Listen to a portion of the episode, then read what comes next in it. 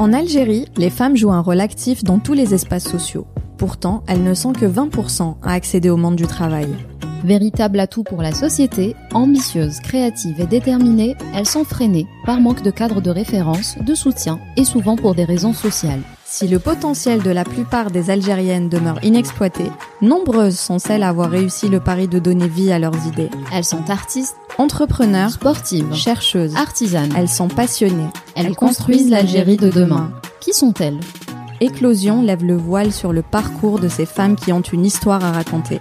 Elles vous parlent de leur cheminement, de ce qui les anime, des obstacles qu'elles ont dû surmonter, vous disent comment elles les ont surmontés et vous donnent les clés de leur succès. Notre objectif Que vous puissiez vous en inspirer. mais surtout, vous donner des outils et des conseils concrets pour révéler votre potentiel, avancer dans vos projets, dans votre vie professionnelle et personnelle. Nous sommes Célia. Et Werdia, deux femmes algériennes actives de part et d'autre de la Méditerranée. Bienvenue dans Éclosion. Bonjour, c'est moi, Célia, qui ai le plaisir de vous retrouver aujourd'hui avec une nouvelle invitée. Une femme sensible, courageuse et très talentueuse. Elle fait de ses tracas une source d'inspiration, de ses blessures des sujets de thèse et de son déracinement un passeport pour explorer son art. Zulira Tahar, plus connue sous le pseudonyme de Toute Fine, nous raconte dans cet épisode pourquoi et comment elle a remis en question ses études doctorales en mécanique. Elle nous parle du court-métrage qu'elle a co-réalisé sur le harcèlement de rue et qui l'a fait connaître, de ses débuts dans le slam ou spoken word. À l'université d'Oran, Zulira découvre le choc des générations, le rapport à la jeunesse, une jeunesse tournée vers l'avenir, pleine d'énergie, de projets, d'ambition, mais freinée par un système dépassé qui l'oppresse. Vous êtes trop jeune pour mener une révolution, dit Mohamed à son fils dans le livre Les Petits de décembre de Kauter Adimi, sans se rendre compte du pouvoir de leur détermination. C'est au sein du cercle familial que la révolution toute fine va commencer, pour pouvoir dans un premier temps choisir sa voie Tous les obstacles qu'elle rencontre, Zulira les questionne, les analyse. Pour elle, comprendre les mécanismes qui les entraînent est une étape essentielle pour pouvoir les combattre et les surmonter. Dans cet épisode, il est donc question de choix, de sujets intimes qui résonnent à l'universel, mais surtout de l'éclosion d'une artiste.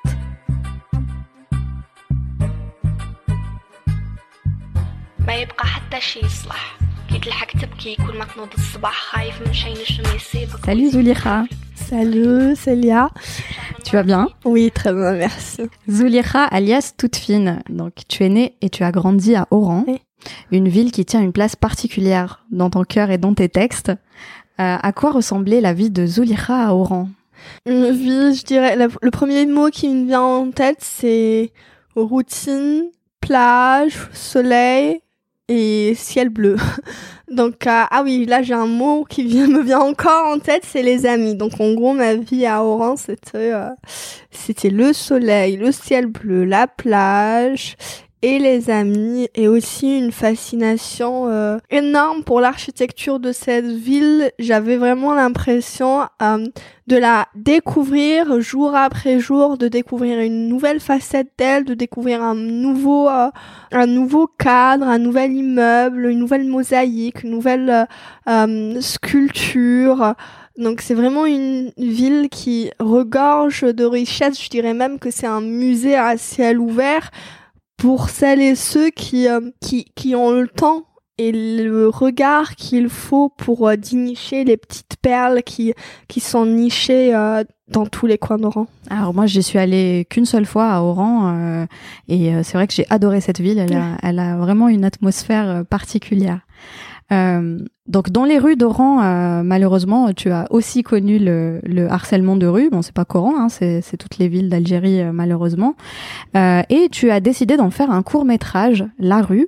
Et euh, c'est comme ça que je t'ai découverte, que beaucoup d'Algériens t'ont découverte. Il a été vu des centaines de milliers de fois sur YouTube.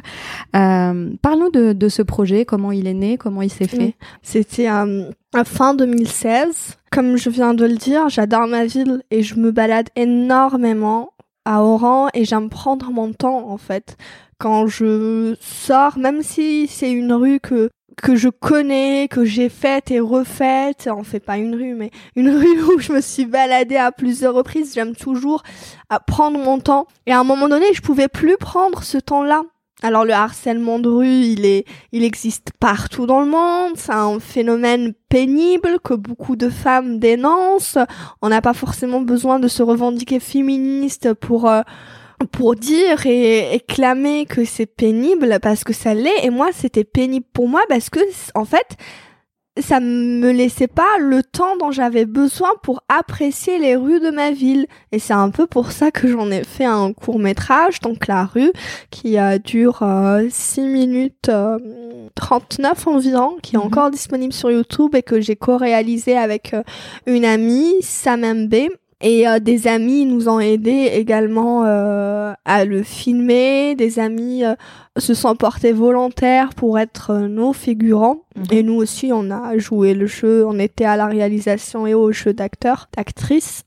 Mais voilà, en fait, ce court métrage, c'était un peu en fait un ras-le-bol et un cri pour euh, pour dire, bah en fait, laissez, laissez-moi apprécier ma ville. C'est vous, vous avez l'opportunité et la chance de, de, de vous pouvez vous permettre de rester des heures et des heures contre les murs à à, à, à siroter votre café avec Mhm. le vent de la Méditerranée qui souffle sur vous bah moi aussi j'ai envie d'apprécier ça et j'ai pas forcément envie qu'à chaque fois que je que je marche dans ma dans ma ville ou ailleurs dans le monde qu'on vienne euh, me parler, euh, m'insulter quand je réponds pas, me Mhm. tirer du bras, enfin me harceler. Donc voilà, c'était Ouais. euh, c'était ça. Et euh, donc on, on va revenir hein, sur ces sujets euh, sérieux, mais est-ce que c'est ce projet finalement qui va te décider à, à- à te tourner vers l'art finalement? Parce que euh, je resitue donc le contexte. Toi, à Oran, donc tu étais, tu es doctorante en, en mécanique des matériaux et euh, déjà pourquoi ce choix qui est complètement éloigné de, Ah. de ta passion Alors, j'étais doc- doctorante en mécanique des matériaux. Là, maintenant, je suis euh, étudiante chercheuse en histoire des sciences. Et en fait, tout, tout mon, mon cursus jusqu'à là maintenant, Mhm. c'était pour faire plaisir à mes parents. D'accord. Donc, euh, je suis née dans une famille où les études sont très très importantes, euh, ce qui est le cas. hein. Les études sont importantes, sauf que le plus important, c'est de faire des études qu'on aime. Et moi, j'ai pas eu l'opportunité, la chance de faire les études que je voulais, parce que pour mes parents, malheureusement, tous à cette époque, maintenant ils le pensent plus. Mais quand j'ai eu mon bac, pour eux. euh, tous les métiers, tous les cursus euh, liés à l'art et à l'écriture, je voulais faire littérature française. Et pour eux, en fait, c'était impensable. Il y a, ils m'ont dit clairement qu'il y aura pas de débouché, que c'est pas assez sérieux. Donc aussi, ça, c'est en fait, c'est une construction sociale euh, euh, de la dualité entre sciences dures et sciences molles. Donc euh, j'ai j'ai pas pu faire médecine parce qu'en Algérie, il faut le savoir, euh, l'orientation universitaire, elle est en fonction de la moyenne du bac. Mhm. Et la moyenne du bac, elle est cal- calculée euh, euh, sur des coefficients qui ne sont pas forcément justes parce qu'on peut très Exactement, bien être un- bon un dans une problème, filière ouais, ouais. et ne pas l'être dans une autre. Donc voilà, pour ma mère, c'était ah, ok, t'as pas la moyenne pour faire médecine, tu vas faire mécanique et tu vas être docteur. Tu vas faire une spécialité en ingénierie et tu vas être docteur. Donc c'est pourquoi j'ai fait un doctorat que j'ai laissé tomber au bout de la troisième année. J'ai pu faire ma révolte et faire des études en histoire des sciences. Finalement, je m'éloigne pas parce que j'ai quand même apprécié. On a, on fait pas un doctorat. euh, Mhm. si on n'apprécie pas. Donc moi j'ai apprécié la mécanique, j'ai apprécié les maths, j'ai apprécié la physique. Et là je me suis orientée plus, euh, j'ai essayé de réfléchir à que pourrait être le juste milieu entre ma passion pour la recherche et pour l'écriture et euh, mon cursus universitaire qui au début était malgré moi et avec lequel j'ai pu euh, m'a- m'accommoder ou euh, me réconcilier vers la fin. Et donc voilà, là maintenant je Et suis en histoire des C'est marrant parce que euh, cette dualité finalement dont tu parles, j'ai l'impression qu'on la retrouve chez toutes nos invitées du podcast. Et euh, c'est vrai que euh, elles ont toutes fait des études et puis ensuite elles se sont tournées vers leur passion. Donc euh, que ce soit- Ouais. y compris, on a eu aussi la Tamzali qui a fait euh, avocate alors qu'elle avait pas Ouais, du tout ouais. envie de le faire. On a eu une artiste peintre qui a fait psychologie. euh, on a eu, mais c'est c'est En fait, c'est se construire une assurance. Et pour répondre à ta question, moi, j'ai toujours eu envie d'écrire. J'ai Mhm. toujours eu envie de faire un travail lié à ma passion pour l'écriture. Euh, mais voilà, mais ma, mon entourage m'a insufflé l'idée qu'il fallait que je me construise une assurance et que l'assurance c'était soit des études, c'était des études dites dures. Mhm. Est-ce que euh, c'était déjà le domaine de tes parents justement? Est-ce Euh, Non, mais c'était le domaine de mes tantes. Ma mère, elle est dentiste. Euh, mon père, il est navigateur. Mais c'était le domaine de mes tantes. Chez, euh, je, je viens d'une famille euh, de six tantes. Mhm. Et euh, trois de mes tantes sont ingénieurs. D'accord. Donc voilà, c'est un peu de ça. Et alors, euh, quand tu étais à Oran, il me semble que tu avais occupé un poste de responsable des relations publiques à l'Institut français d'Oran. Alors, comment ça s'est fait? Comment euh, Est-ce que tu étais encore étudiante à, à Si, ce moment-là? C'était un temps partiel D'accord. que j'occupais les samedis. Les mardis, je faisais des ateliers d'écriture avec les enfants. Et le samedi, donc, j'occupais ce poste de relations extérieures. En fait, moi, ce qui me passionnait, je, je voulais être active au sein de ma ville et euh, rendre cette institution, l'Institut français, un peu la dévulgariser Mhm. et la rendre en fait accessible à toutes et tous parce que malheureusement euh, beaucoup des, euh, des, des, des, des scènes et beaucoup des initiatives culturelles qui ont lieu en Algérie sont financées par des euh, organismes étrangers. Il y en a bien sûr qui sont fin- financés par euh, le ministère de la Culture, mais voilà, l'Institut français, qu'on le veuille ou non, est, est une scène ouverte à beaucoup d'artistes. Mhm. Et moi, j'ai occupé ce poste pendant un an et, et je l'ai occupé euh, avec beaucoup de plaisir. Et voilà, en fait, je reliais autour de moi tous les événements qui, euh, qui avaient lieu à l'Institut français d'Oran. Euh, on a pu y organiser aussi avec mon collectif, j'avais un collectif à l'époque, AWEL, et on a pu y- organiser euh, pas mal euh, de, de scènes ouvertes Mhm, mhm. donc euh, de slam en particulier. On a pu participer également à l'organisation de la Nuit Blanche où on a pu faire exposer pas mal de jeunes euh, artistes euh, oranais, dont une qui est docteur en pharmacie et qui est photographe également. Donc on a pu euh, l'exposer et c'était un réel plaisir. Donc voilà, donc moi j'ai toujours eu envie en fait de travailler un peu dans la médiation, de travailler, enfin de vraiment partager ma passion pour la Mhm. culture et d'en faire un métier. Et j'ai essayé de toutes les manières possibles euh, à le faire en même temps que mes études. Faut, je pense que dans la Donc vie, là, faut tu étais savoir un étudiante, hein, tu étais, milieu. Ouais, euh, je suis, j'étais, étais ouais, à cette époque-là, j'étais euh, en deuxième année doctorat. D'accord. Et donc, l'année suivante, tu décides d'arrêter. Comment je ça décide d'arrêter vers cette- la fin. C'est une décision difficile, surtout vers la Ouais. fin. Donc, euh, comment euh, tu as pris cette décision? Bah, en fait, je me suis posé juste une question. Est-ce que j'avais envie de ça? Tout bêtement. voilà. Là, c'est fait. On est à la troisième année. Est-ce que j'en ai envie réellement? Qu'est-ce que je veux faire en fait de ce doctorat? Où est-ce que je veux le mener? Qu'est-ce que je veux faire de ma vie? Enseigner, en fait, c'était ça, en fait, la peur, parce que j'ai eu, au- le- lors de ma première année de doctorat, une, parce qu'on est censé faire des vacations, donc j'ai eu une expérience euh, dans l'enseignement Mhm. où je travaillais deux jours par semaine, je donnais des cours. Et en fait, je me suis dit, est-ce que c'est ça que je veux faire de ma vie? Je veux enseigner, surtout que l'enseignement, c'est énormément de temps. Et je me... est-ce que je suis prête à ne plus avoir le temps pour me balader dans ma ville, pour écrire sur ma ville, pour réfléchir, pour créer? Est-ce que j'en Et puis, il faut aimer le faire aussi. C'est un Faut métier. aimer le faire, euh, oui. être, Bah euh, oui, bien sûr. euh, Faut avoir les nerfs oui. faut avoir les nerfs solides faut pour être- le faire. Ah, c'est une. Je sais pas comment font les gens euh, pour le faire. J'ai une, tante- une tante qui est qui est prof à la fac et euh, sincèrement, je l'admire énormément parce que j'ai eu une très mauvaise expérience. Du coup, c'est c'est ça qui a motivé. euh, Est-ce que tu, peux- tu peux nous en parler euh, Qu'est-ce qui t'a déplu euh, Comment euh, Bah, peut-être que c'est par ouais. rapport à l'âge parce que j'étais très jeune. Très jeune, ouais. Mhm. Donc, euh, ma première année de doctorat, j'avais euh, 23 ans. Mhm. et j'arrivais pas à me faire respecter, ce qui est normal. Parce que les, les, les études, enfin, les personnes à qui je donnais les cours euh, avaient deux ans, euh, trois ans de moins que moi. Donc j'avais du mal à me faire respecter. Et peut-être que, certains en ça. avaient plus. Oui, je crois. Euh, c'est peut-être ça qui a fait que ça a été une très mauvaise expérience. J'avais des problèmes avec les élèves, j'avais aussi des problèmes avec l'administration qui qui ne voulait pas me prendre au sérieux. Euh, j'ai pas été payée. Ah oui. Oui, j'ai travaillé toute une année. En fait, quand tu fais des vacations, t'es censé être payé à la fin.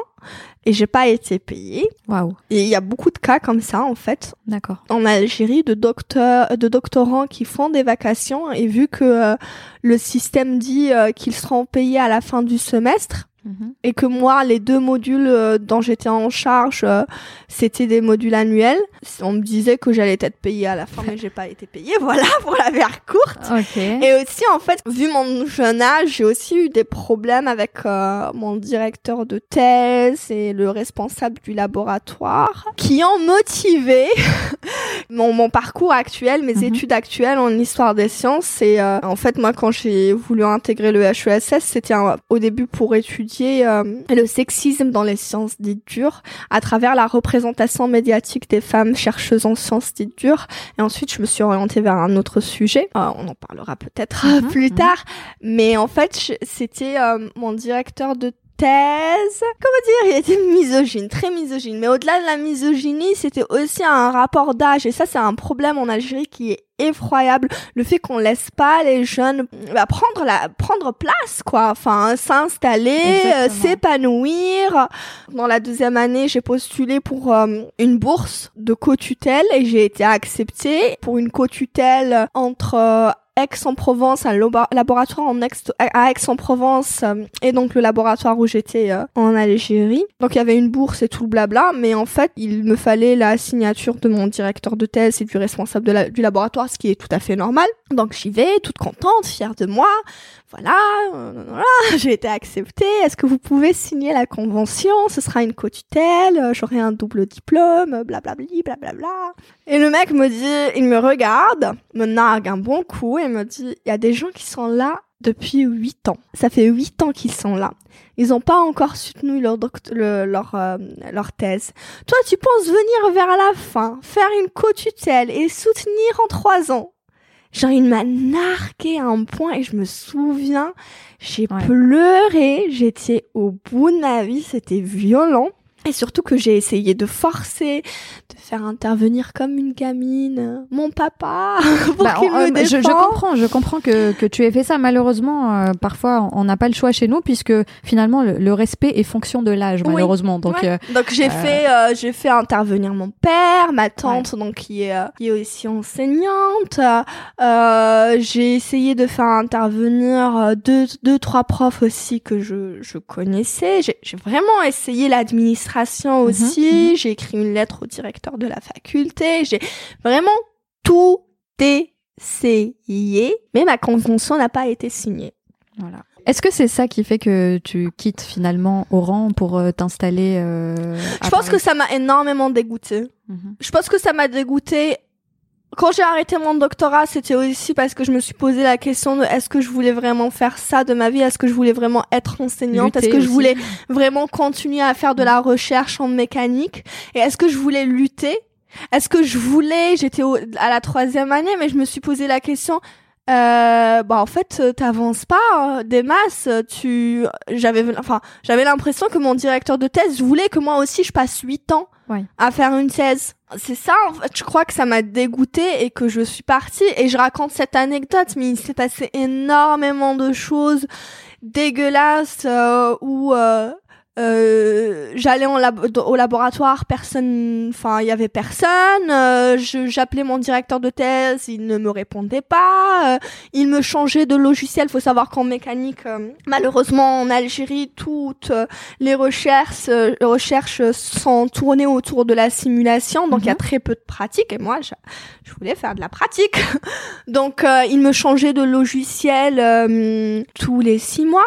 Et enfin, Dieu sait combien c'est difficile de s'adapter à un nouveau, li- Oui. enfin un nouvel logiciel de Et pourquoi simulation. alors de... pourquoi, euh, pourquoi tous ces bâtons dans les roues? Pourquoi euh, Bah, je tous crois parce que- Je sais pas, j'ai pas envie de faire un raccourci et de dire que parce qu'on est une femme dans un laboratoire, euh, parce que euh, parce qu'on est jeune, on a ces bâtons dans les roues, parce qu'il y a de la misogynie. Peut-être, oui, il y a forcément de la miso- misogynie et du, sexisme, mais c'est aussi un rapport euh, conflictuel euh, d'âge Mhm. C'est aussi ça, c'est aussi savoir forcer le sans respect, c'est aussi qu'en Algérie tu passes le concours, le prof te connaît pas en fait, et c'est en fonction de la moyenne. Donc moi à l'époque où j'ai passé le concours en mécanique des matériaux, il y avait six postes. Donc euh, et c'est en fonction donc euh, de l'examen, de la moyenne et on t'attribue une fois Mhm. que tu as eu donc la moyenne qu'il faut pour intégrer euh, un laboratoire ou un autre, on t'attribue le thème de ta recherche et on t'attribue un prof qui lui ne te connaît pas et que toi tu connais pas. Donc le prof il peut très bien enfin être dégoûté de la personne sur qui il est tombé et l'étudiant aussi, le doctorant aussi, il peut très bien étudier de, de du enfin du prof sur qui il est tombé. Donc c'est aussi contrairement à ici en France où c'est la personne qui désire faire un doctorat qui Mm. qui décide de son thème, qui monte un projet, qui enfin qui cherche un financement et euh, une, un directeur de thèse. Donc euh, en Algérie, il y a ce problème-là, c'est qu'on se Ouais. connaît pas et on se retrouve à bosser ensemble sur un, enfin, enfin sur un projet de vie, j'ai envie de dire.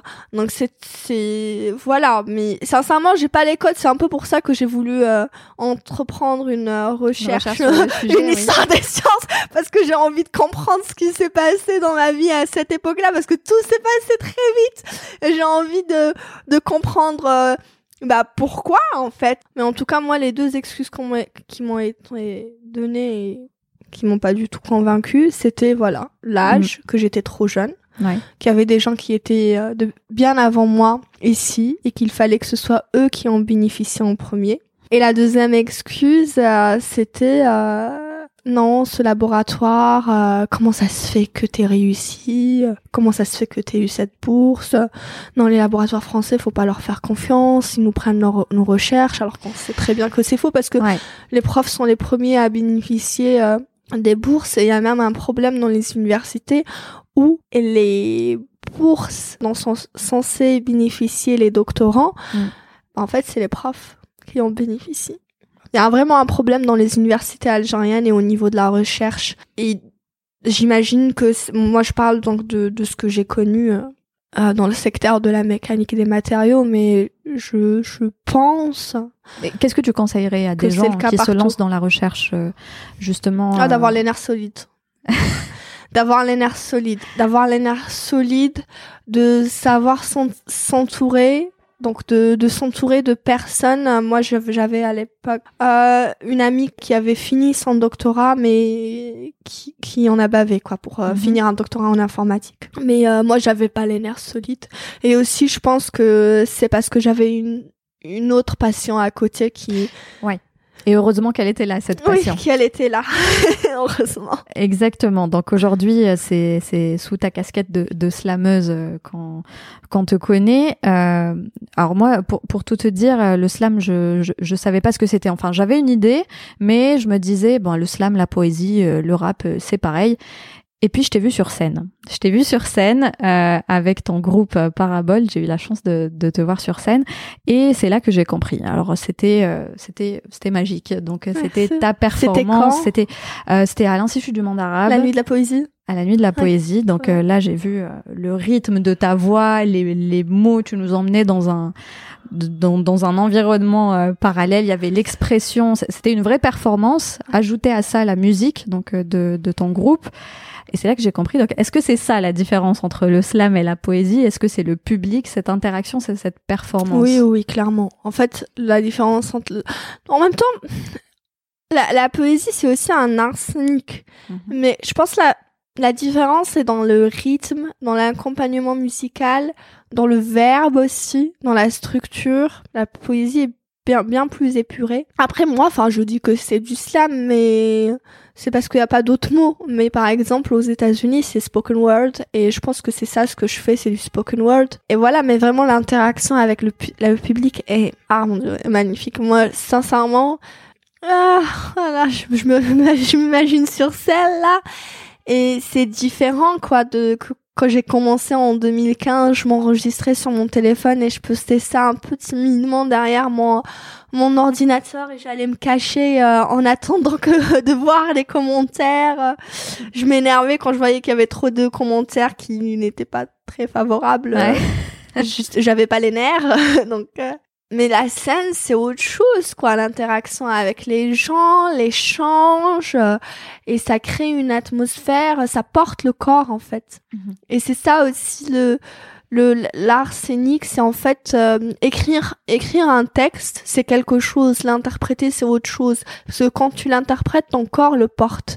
Et moi, j'adore parler avec les mains, j'adore parler avec mon corps, j'adore En tout cas, j'avais, voilà, j'ai adoré ta performance euh, euh, ce jour-là. Et, et quand est-ce que ça a commencé alors le slam? Quand est-ce que tu as commencé euh, euh, à écrire, à, à déclamer tes textes? Bah moi c'est j'écris depuis presque toujours et j'ai commencé en fait dans ma tête c'était je m'enregistrais.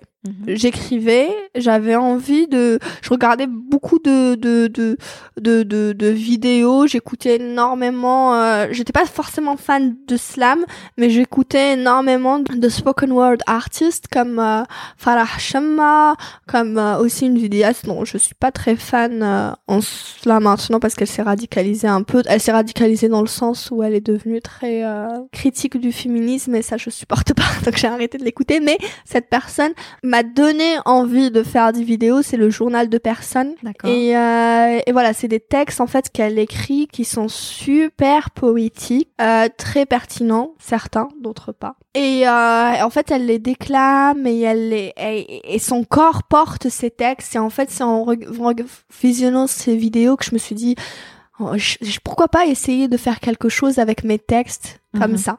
Donc j'ai commencé, je me suis enregistrée une fois, juste comme ça. Mon pre- le premier texte que j'ai enregistré, ça s'appelait La Noyée. Je l'ai enregistré, je l'ai envoyé à un ami, il a aimé, il en a fait un petit mix, je l'ai partagé, ça a marché. Sur euh, Facebook. sur- Facebook, ouais, mhm. mais j'avais pas Ça, encore ma page. Ça c'était euh, début 2015. D'accord. Ouais, c'était fin septembre 2015. Donc voilà, ça a marché. Trois mois après, j'ai un, j'ai un pote qui me dit, enfin, je continue. Donc euh, je vois que mes amis d'abord ont bien aimé et tout.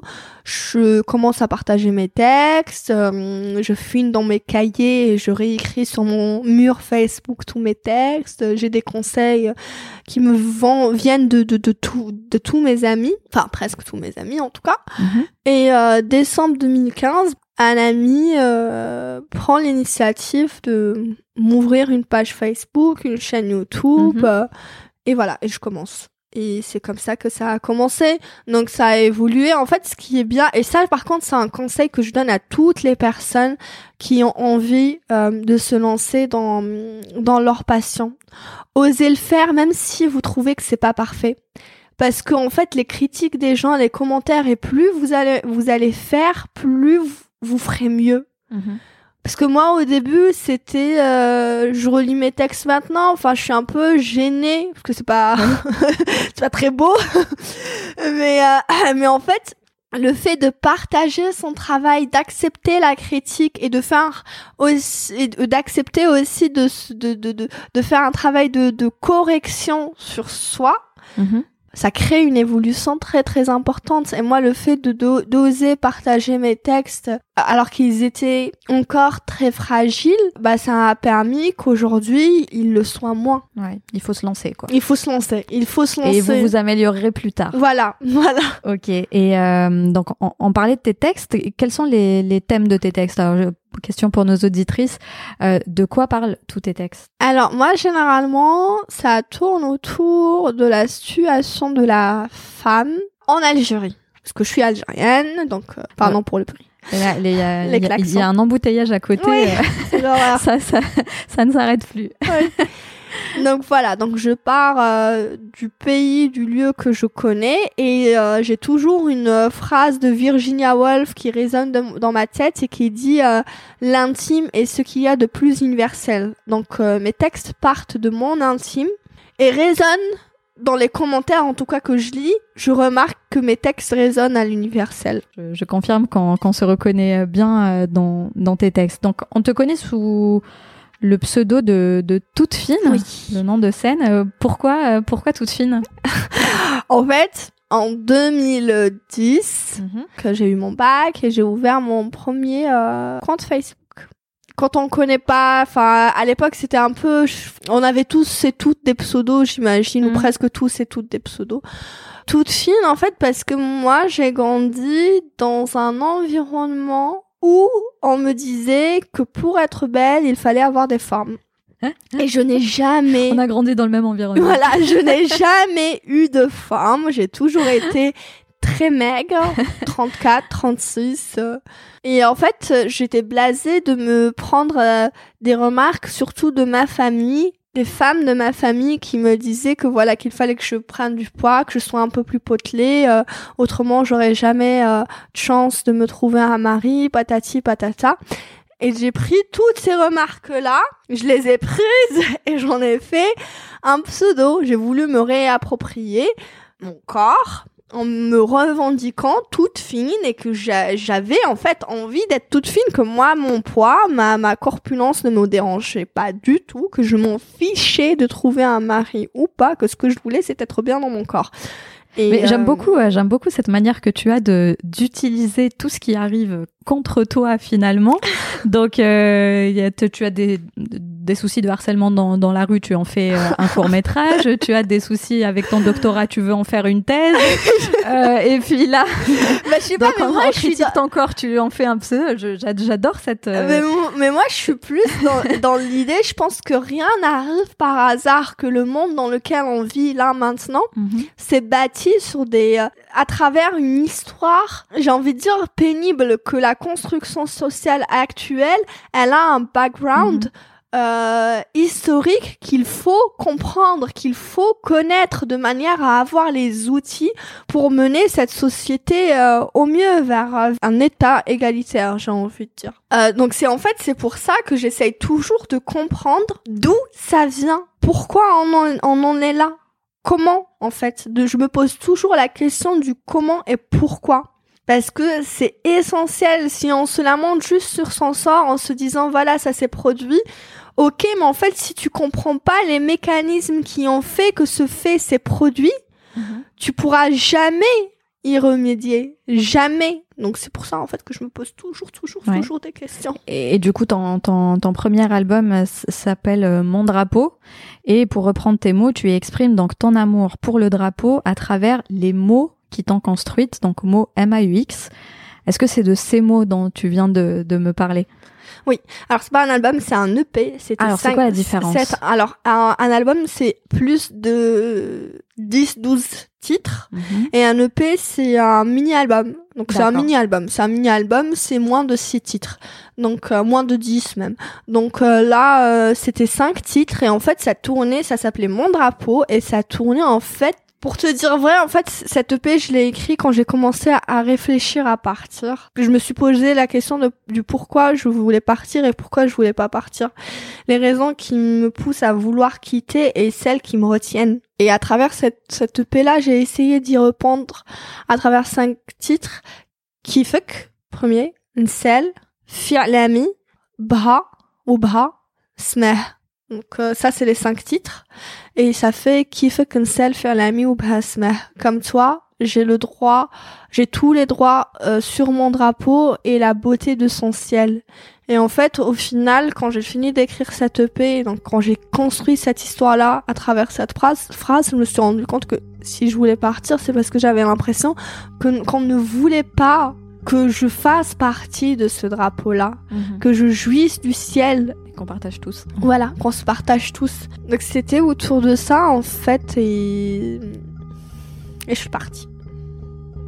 ما بقيتش باغيه نبكيك ما بقيتش باغيه نبكيك شحال من واحد فلت من يديك شحال من عين بكات بحرك والعسيس اللي هجرك جفنا في رحمك شكون سبابك البطون الطاغية اللي حكماتك ولا حنا حنا اللي معرفناش ندو منهم علامك جفنا في رحمك عينينا ولاو ضباب Et euh, donc aujourd'hui tu es à Paris Ouais. Et euh, comment s'est passée ton, ton installation, ton intégration ici C'est très dur. Ce pays est très très dur. Je pense qu'il est dur pour ses citoyens, pour les personnes qui ont la nationalité, mais il est encore plus dur pour les étrangers. C'est politiquement c'est très compliqué parce qu'il y a des accords franco-algériens qui font que, les Algériens ont un statut euh, particulier, différent. Les, étudiants surtout qui qui Les étudiants, euh, ouais, voilà, différents, complètement différents de différents et ségrégationnistes. Mm. Euh, donc euh, tous les autres nationalités euh, euh, sont régis par euh, le même euh, le même code, les mêmes lois, sauf euh, les Algériens. Et en fait, ça c'est c'est insupportable. Et mais je le dis tout le temps, je pense que c'est dur pour toute personne attachée à sa terre et qui s'installe dans un pays qui n'est pas le sien et qui essaye de se construire dans un pays qui n'est pas le sien. Faut, faut s'adapter à un climat qu'on ne connaît pas forcément, auquel on Mhm. n'est pas habitué. Faut s'adapter à l'humeur des gens. Moi, je, je viens d'une ville où les gens sourient tout le temps, parlent fort, euh, se tutoient. Il n'y a pas de vouvoiement de toute façon dans la langue algérienne.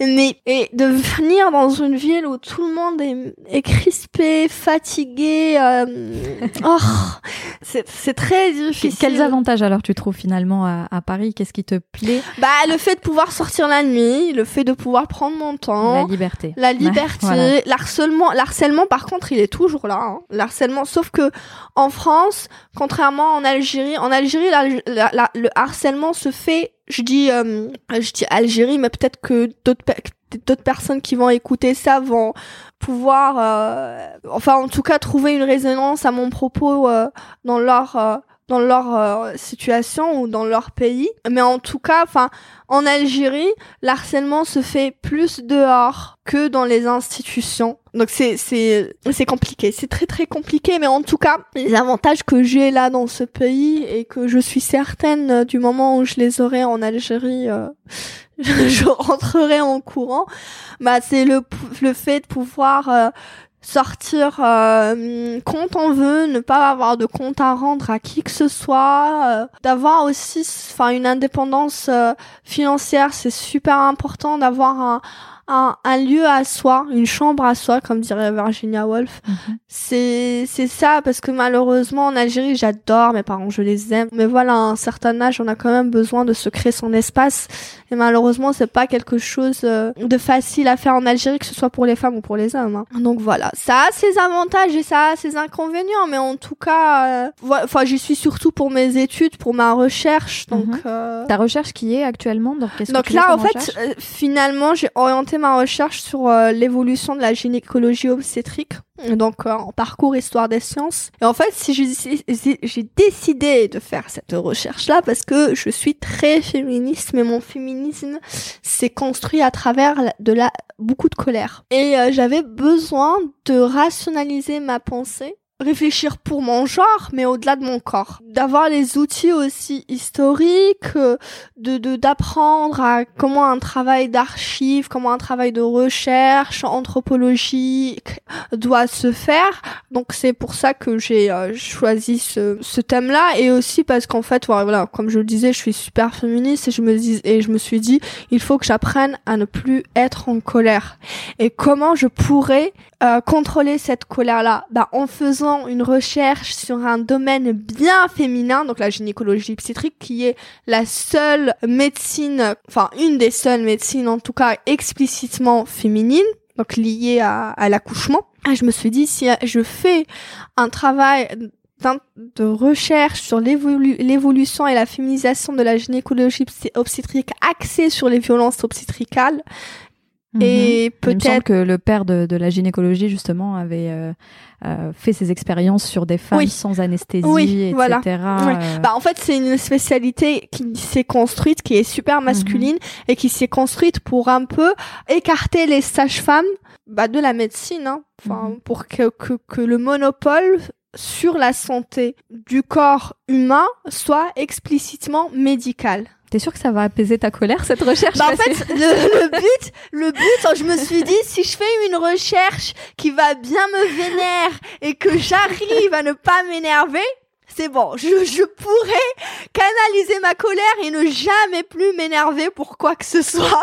Donc c'est pour ça que j'ai choisi ce thème. C'est un défi, mais là ça, ça va. Il faut, il faut savoir être neutre et ne pas juger parce que Enfin, je suis très féministe, mais mais j'ai appris une chose que si euh, que si on, on continue à revendiquer nos droits sans leur donner, euh, ça va être difficile à expliquer parce que je risque de me faire taper dessus. Sans les replacer dans toute l'étude Dans leur contexte, euh, voilà, oui, dans voilà, leur dans contexte, leur, en tout cas, dans, sans les context- contextualiser, voilà. sans euh, sans avoir une revendication politique et sans avoir en fait les les outils qui pourront nous permettre de débattre, on n'y arrivera pas parce que malheureusement euh, le monde est construit de sorte que les choses qui ne qui sont censées être simples et élémentaires bah, ne le doivent être défendues bec et ongle. Il, il faut avoir en fait Mhm. toutes les connaissances nécessaires pour défendre C'est euh, c'est droits. exactement ce que ce que dit euh, Wassila Tamzali dans, dans l'épisode 4 d'éclosion.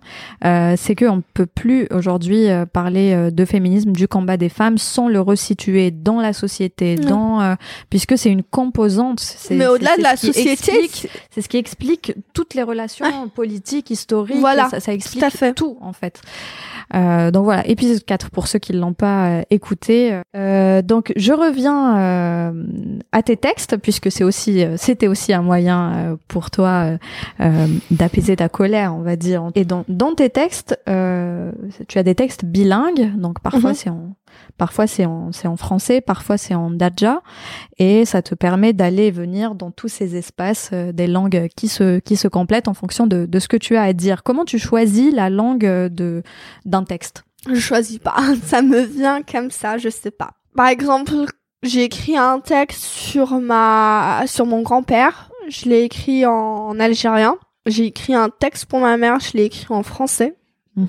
Je, sais- je, je saurais pas, enfin, l'expliquer. C'est, ça, ça vient comme ça. En fait, il y a des thèmes, enfin, qui me viennent en algérien. Il y a d'autres thèmes, parfois aussi, qui me viennent en arabe littéraire. J'aime beaucoup écrire sur l'amour en arabe littéraire. Je trouve que l'arabe littéraire est une langue qui, qui est très sensuelle, très douce, qui colle parfaitement bien à, hum, à la poésie romanesque. Donc, Mhm. euh, j'adore écrire sur l'amour en arabe. Euh, mais ça dépend des thèmes. Des fois, je me dis que voilà, j'écris un texte sur le harga. Pour moi, c'était Enfin, je pouvais pas l'écrire autrement qu'en algérien. Euh, J'ai écrit un texte qui s'intitule Dami, qui est euh, sur une l'histoire d'une femme qui se fait euh, battre par son mari et sa famille lui dit de rester euh, pour ses enfants, de ne pas faire de bruit euh, et de continuer à protéger son honneur. Donc ce texte-là, je l'ai écrit en algérien. Mais par contre, sur Orange, j'ai écrit en arabe algérien et en français. Mhm. Parce que, voilà, qu'on le veuille ou pas, l'Algérie est un pays euh, Et pourquoi, trilingue. pourquoi on te reproche justement? Il me semble qu'on t'avait reproché de, Ouais, de passer au, beaucoup. au- au français. Ouais. Co- comment tu expliques ces, cette remarque Je sais pas, euh, je je sais pas mais je non, c'est pas que je sais pas, c'est juste que c'est fatigant parce qu'il y a un rapport avec la langue française. C'est c'est c'est une c'est une langue qu'on a héritée d'un passé euh, violent.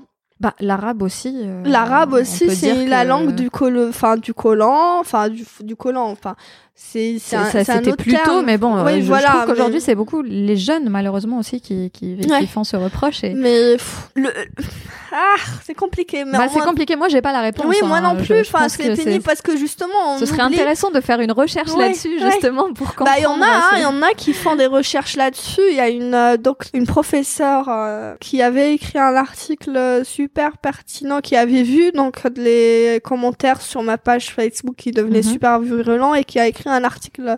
Mais voilà, enfin comme tu le dis, on a tendance à oublier que l'arabe est une langue qu'on a héritée des croisades, donc d'une sorte de colonisation. Le français, l'espagnol aussi. Ouais, ça fait partie de- notre voilà, histoire, de notre notre, histoire, culture. voilà. Et, et il faut savoir récupérer finalement euh, Oui, tout ce qui oui, peut oui, nous enrichir euh, malgré le, le passé difficile. Totalement. Au-delà de la langue, comment ont été reçus tes textes euh, autour de toi, d'abord dans ton environnement proche, euh, dans on a dit que, que euh, aujourd'hui tu, tu es connu euh, pour tes slams en Algérie, mais comment ça a été reçu au tout début autour de toi? Alors c'était dur, mais mes parents ils étaient pas d'accord. Bah, comme je l'ai dit au début, j'ai j'étais étudiante, euh, donc je, je venais de commencer mon doctorat en 2015.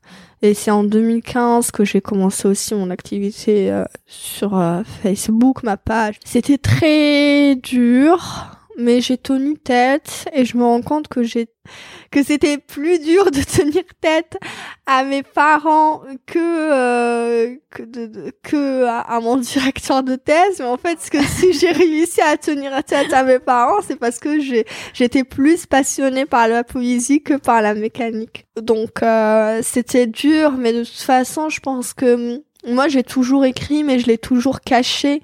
Et d'un jour à l'autre boum votre fille, elle fait des vidéos, elle parle, elle parle de sa vie de femme, euh, de termes, enfin de choses qu'elle vous a jamais dit. Donc c'était un choc pour mes parents, ma famille, enfin c'était un choc pour toute ma famille.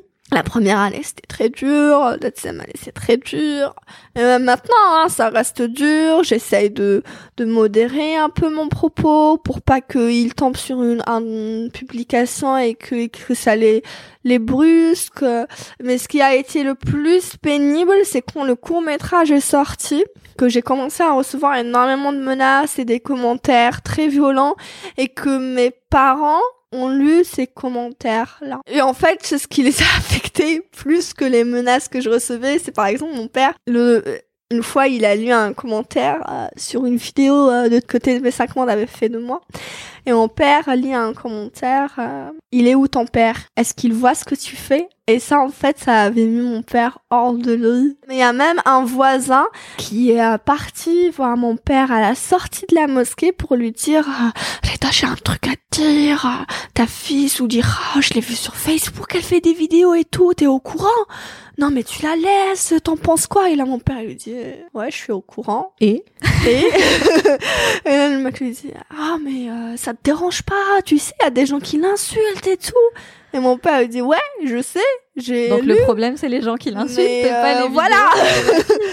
mais du coup j'ai de la chance d'avoir un père qui euh, et une- un père une mère. Avec ma mère c'était un peu compliqué parce que pour elle c'était euh, essentiel que je finisse mes études et donc elle avait du mal à comprendre.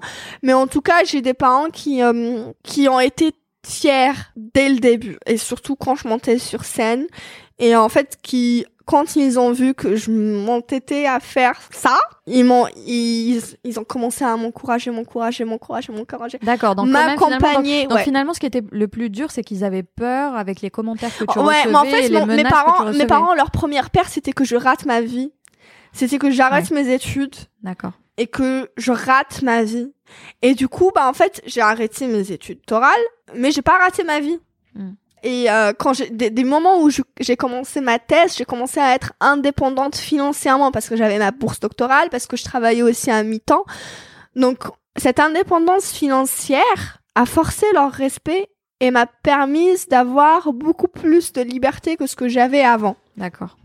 Donc les filles, l'indépendance, votre indépendance passera. Malheureusement ou heureusement, je ne sais pas comment euh, l'exprimer, enfin, de manière juste, parce que normalement notre indépendance ne doit pas euh, passer par une contrainte économique. Donc oui, malheureusement, notre indépendance passe par l'indépendance financière. C'est super important. D'accord.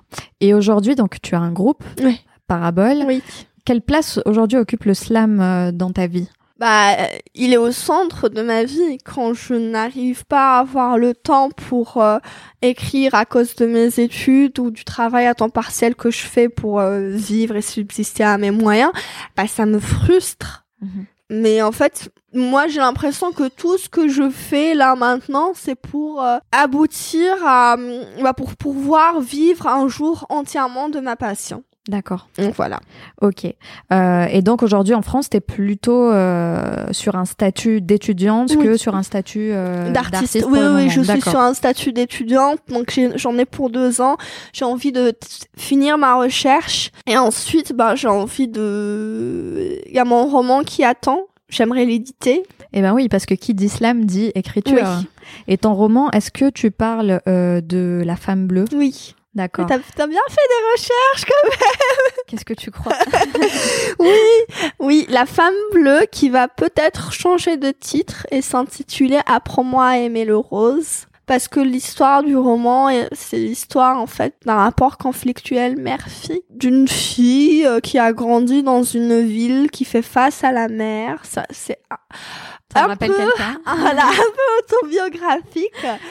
Euh, mais euh, du coup, euh, c'est un peu, fi- oh, c'est entre l'autobiographie et la fiction. C'est C'est c'est comme ça que j'ai toujours écrit. Mhm, mhm. Bah, c'est l'histoire d'une fille qui gra- grandit dans un environnement où on lui- on lui assigne des codes alors que cette fille est fascinée par le bleu et que pour elle le bleu c'est une couleur inaccessible parce que enfin c'est censé être une couleur masculine mais que elle elle est féminine mais elle elle veut pas être un homme mais elle veut avoir accès à cette couleur là elle veut jouir de, de, de, de, de, de- de- du, du ciel, du soleil, de la mer. Elle veut pouvoir nager. Elle veut pouvoir aller à la plage quand elle veut, se poser où elle veut. Et du coup, bah, en fait, partout où elle va, on lui dit qu'en fait, elle a pas le droit de faire ça parce que elle, elle fait pas partie du genre qui est censé mettre un tablier bleu. Et donc euh, voilà, enfin c'est un peu pour laisser le flou, pour faire comprendre un peu. Enfin, c'est c'est ça a l'air un peu euh, gnognou là comme je l'explique. Moi, si j'entends une meuf raconter son roman comme ça, je dirais ah, ah, ah, ça c'est déjà vu. Mais en fait non, c'est plus compliqué que ça. Et- Il sort euh, quand euh, ce je roman? sais pas, je sais pas, je l'ai écrit, euh, ça fait euh, deux ans.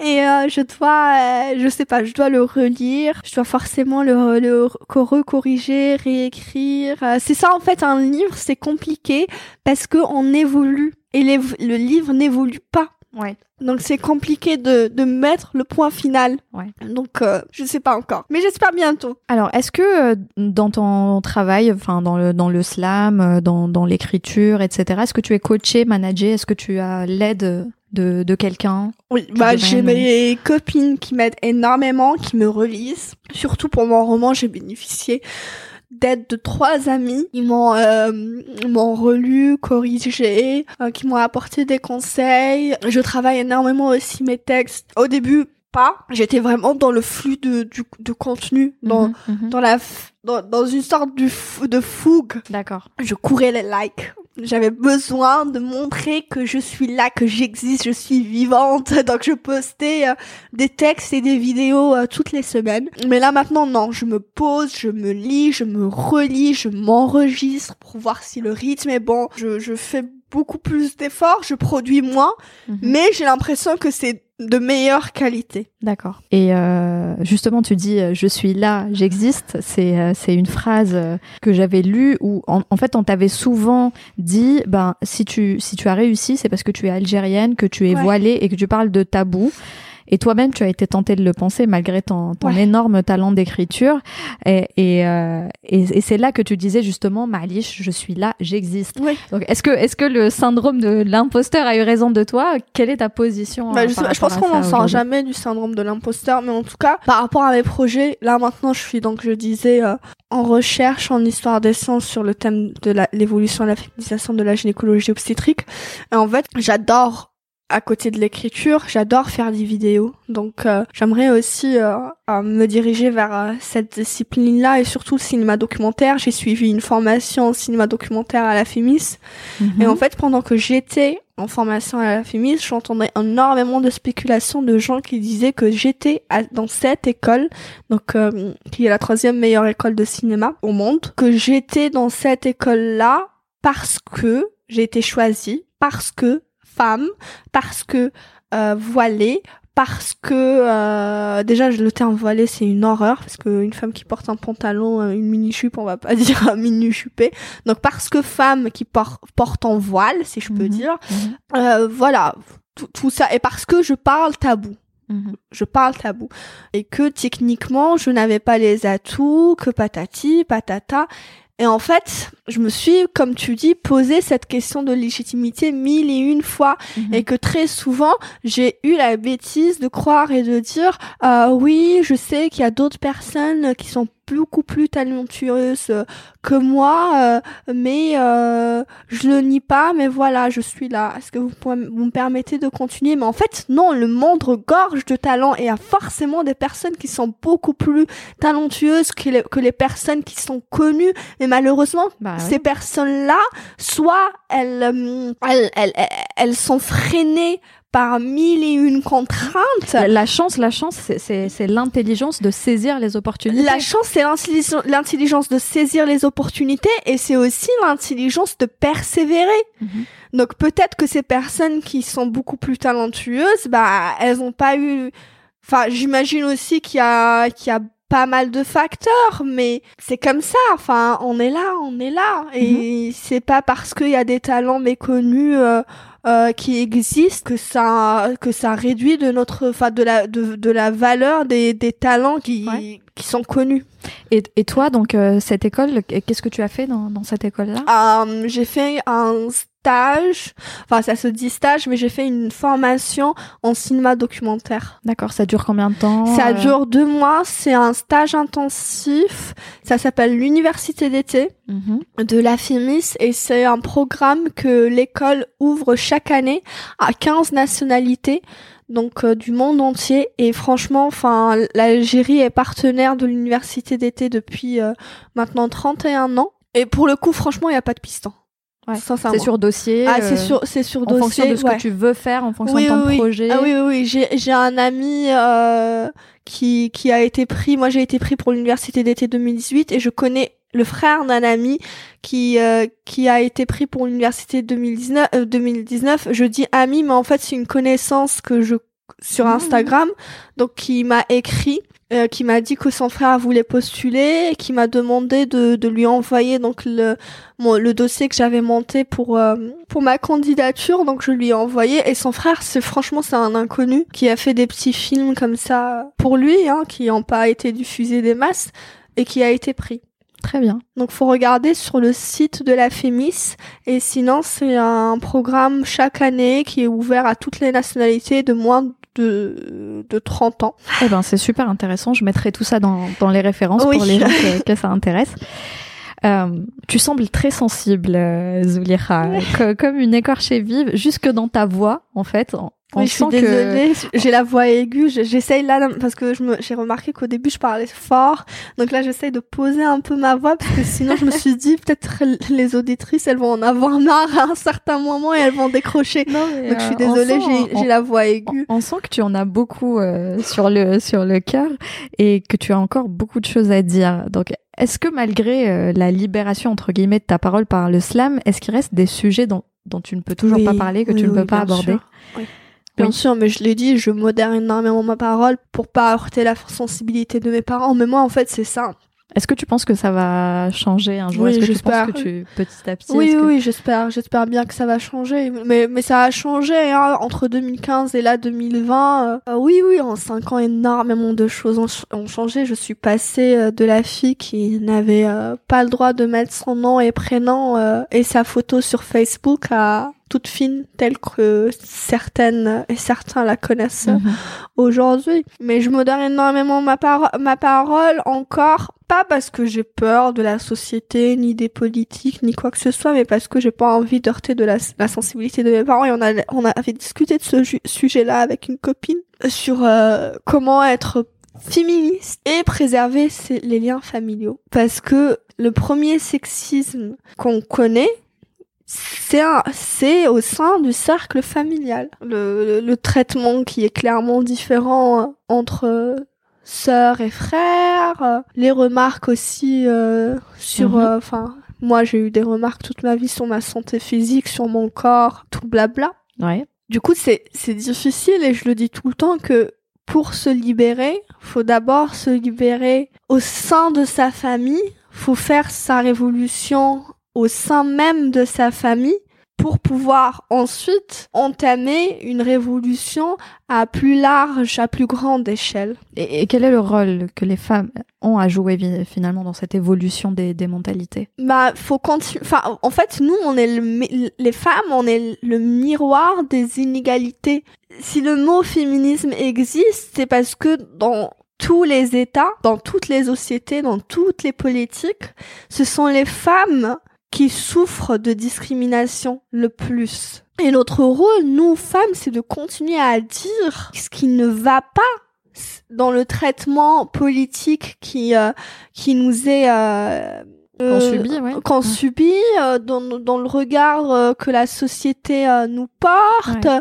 Tous ces travers-là, il faut qu'on continue à être le miroir de notre société et des politiques qui la régissent. Mais il faut revenir à, et savoir Mm. pourquoi tout cela existe. C'est Mm. parce que les, les, la- la- il y a des politiques discriminatoires. Mm. Si le racisme a existé, c'est parce que il y a des politiques, il y a, des, des, des systèmes politiques qui l'ont imposé. Et si le sexisme continue à, à exister, c'est parce qu'il y a des systèmes politiques qui font qu'il existe.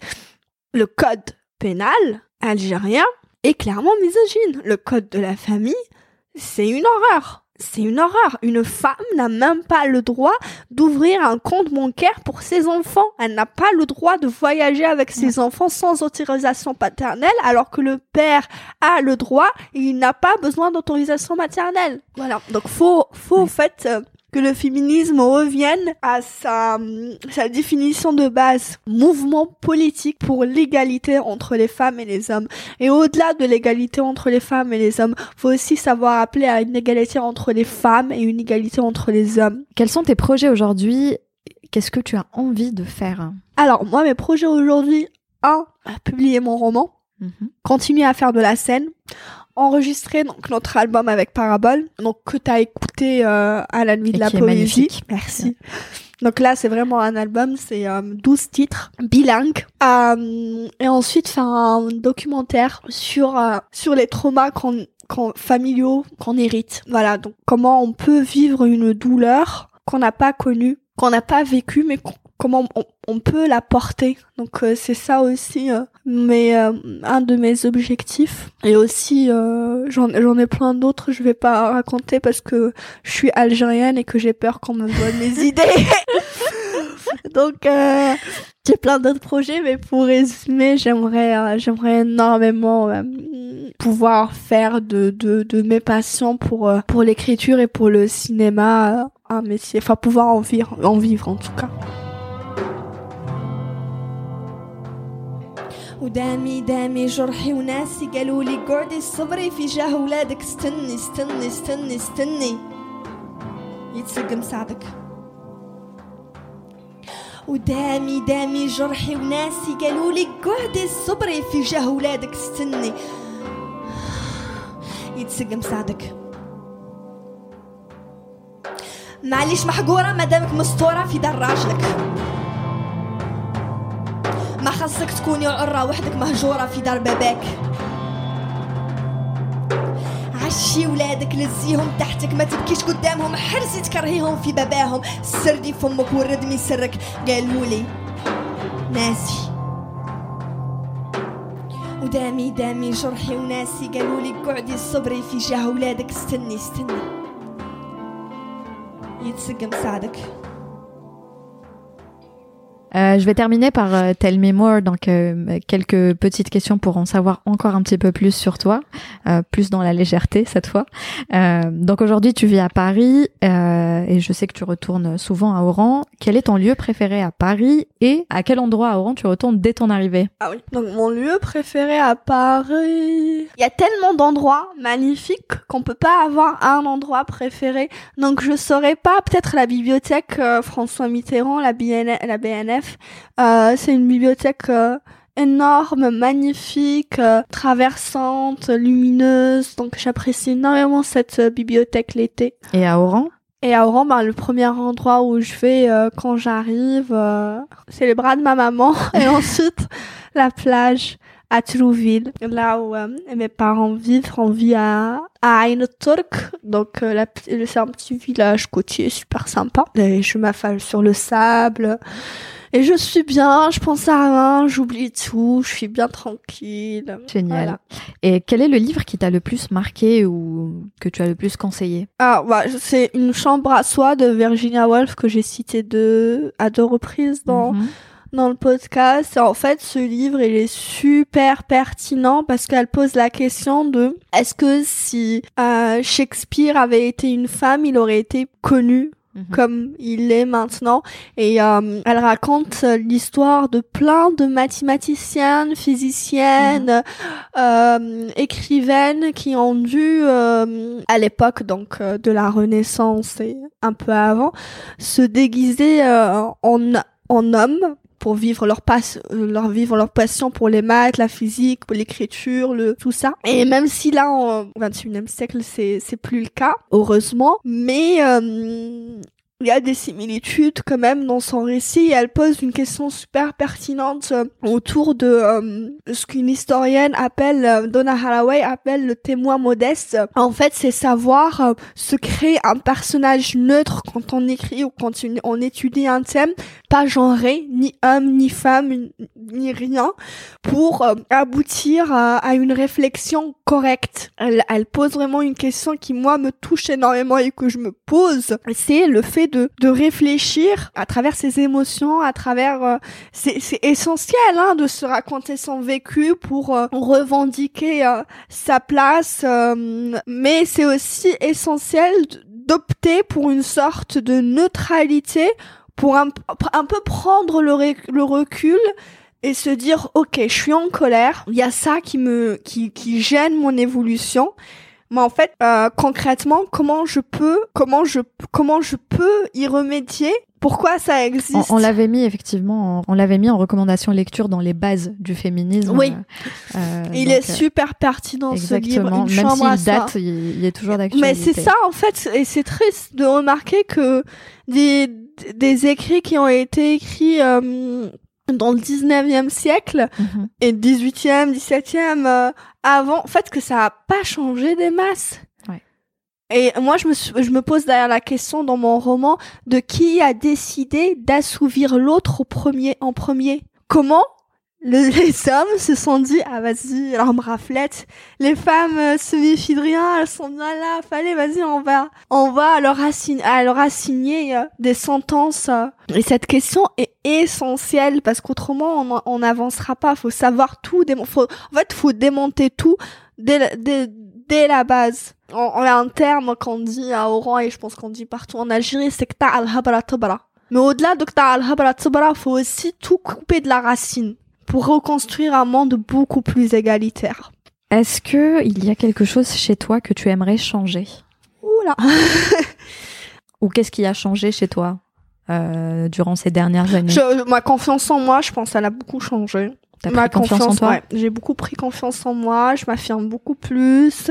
Et en fait, je sais pas si j'ai si tu m'avais tu m'avais posé cette question il y a quelques années, je t'aurais dit euh, que j'ai envie de changer pas mal de choses autant dans ma personnalité que dans mon corps. Mais là maintenant euh, non, je Très bien. Euh, quelle est l'application que tu utilises le plus sur ton téléphone? Instagram. Instagram. Et Ouais. d'ailleurs, j'imagine qu'on peut te suivre euh, sur, oui, euh, sur Instagram, toute fine. Toute fine, très bien. Euh, Est-ce qu'il y a une cause que tu aimerais partager? Bon, tu le fais depuis le début. ou un message à faire passer aux femmes qui nous écoutent et pourquoi pas aux hommes? Bah oui, un message aux femmes et aux hommes aussi, c'est de c'est d'avoir confiance en soi et de réfléchir pour l'autre. Avant de faire quelque chose, il faut aussi se dire est-ce que j'en comment je le prendrais si si- s'il s'agissait de moi. Ça je l'ai toujours dit à mon frère parce que j'ai eu beaucoup de problèmes aussi avec mon frère, mais à un moment donné, je lui dis mais juste dis-toi est-ce que par exemple si, si c'était moi qui te disais de pas sortir, de pas parler avec telle personne, de pas faire ceci, euh, est-ce que ça te ferait plaisir? Comment tu le prendrais?